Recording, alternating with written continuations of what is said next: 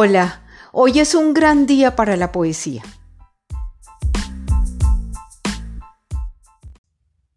Este es un nuevo episodio de nuestro podcast Inquietudes Poéticas.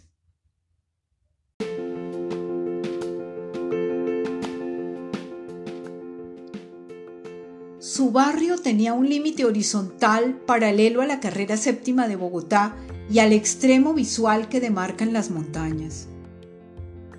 Se trataba de una línea viva, un horizonte, no solo hasta donde los ojos encontraban el primer nivel, sino que esta frontera había sido también para ella un motivo.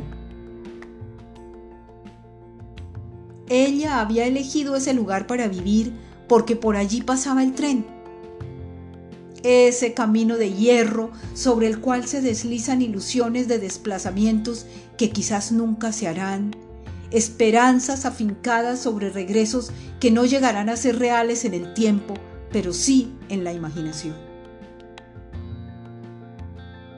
Emociones por posibles encuentros que la vida en su temperamento caprichoso no le permitió hasta esperanzas de recuperación de algún instante ya vivido con alguien, había depositado ella sin saberlo en esos vagones que empezaron a decaer y a cargar mayormente carbón, madera, piedra, repuestos, granos y otras mercaderías, pero que en todo caso ya no eran un pintoresco tren de pasajeros.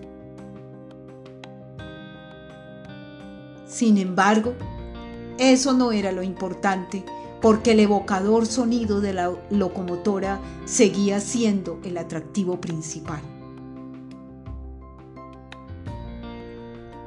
Tener una casa con jardín era uno de sus sueños. Esto le permitiría, al menos en el recuerdo, evocar los días de la casa paterna, aunque no hubiera en el solar un viejo brevo, un papayuelo ni un durazno. Es más, aunque ni siquiera hubiera solar, en toda su dimensión, pero un pequeño jardín para ella bastaría. De solo pensar, vino el sabor del almíbar que inundaba los pequeños duraznos que se cosechaban en casa, los barcos que se fabricaban con las pepas y que después se colocaban en el pesebre. La casa de Rosales tenía una despensa tan grande que uno podía esconderse allí dentro cuando dejaban venir a las primas y quedarse a dormir, lo que casi siempre era para Semana Santa.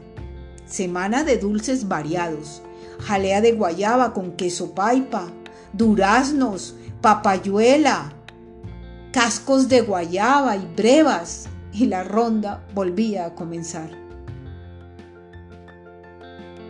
La tía trabajaba toda la semana, de modo que lo que querían era que el tiempo pasara bien despacio y que el famoso domingo de resurrección llegara lo más tarde posible.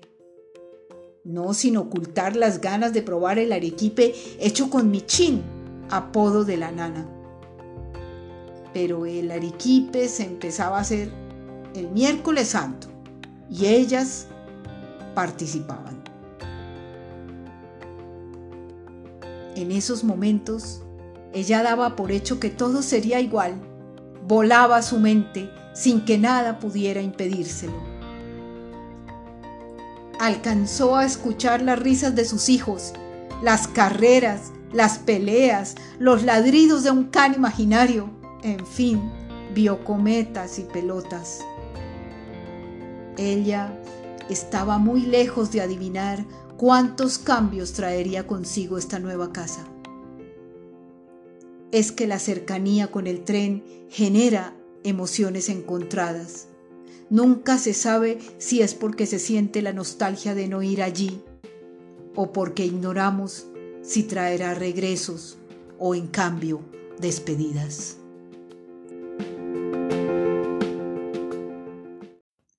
Del libro de la restauración que hemos venido comentando en su capítulo tercero, Hoy leeremos un poema, se llama El buitre y la rosa.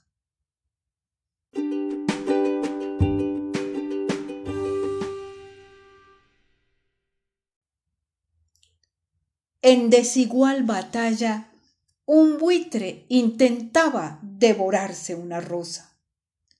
Sus garras ensañaba sobre la débil estructura y dejaba señales a su paso, los pétalos heridos, sin figura. Pero hay algo que sale de la rosa, hay algo más fuerte que las garras del buitre amenazantes. Hay algo entre las ruinas que han dejado sus garras destructoras. Es desigual la lucha, es un enfrentamiento de puñales sobre el cuerpo exangüe de una rosa. Los pétalos se mueren uno a uno y no hay agua en el centro. La rosa estaba abierta y en su tallo un hilillo de agua restañaba su sed. Perdió el aliento y los ojos del buitre se solazan. La pobre rosa se está muriendo. El tallo se ha partido, el agua ya no llega a sus labios amargos resentidos. La corola agoniza lentamente. Pero hay algo en la rosa. Hay gemidos y mucha rebeldía en los tallos doblados.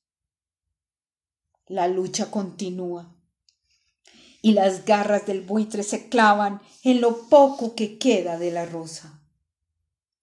Son muy grandes las garras de ese buitre.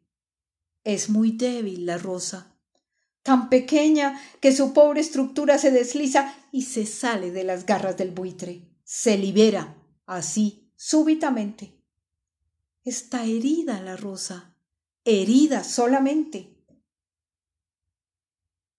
el buitre ha comprendido. Hay otros sitios donde comer ahora. Tiene bríos aún la pobre Rosa. No queda casi nada de belleza, su cuerpo muy herido por la lucha, los pétalos doblados, pero venció la flor con sutileza. El buitre está cansado y callado se posa y tranquilo medita. Qué misterio tan grande el de esa rosa. Señor, Señor, responde. ¿Por qué mis garras tan fuertes, poderosas?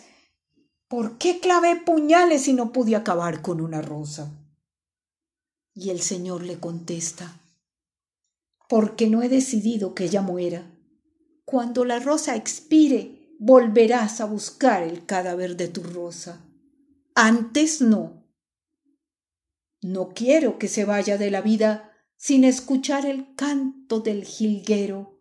No quiero que se vaya de la vida sin que haya para ella un pequeño jardín y un jardinero.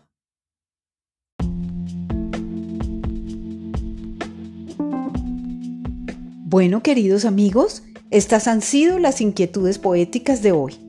Los espero el próximo jueves para otro encuentro a través de la poesía. Vivan entre tanto, aún es posible y queda tiempo.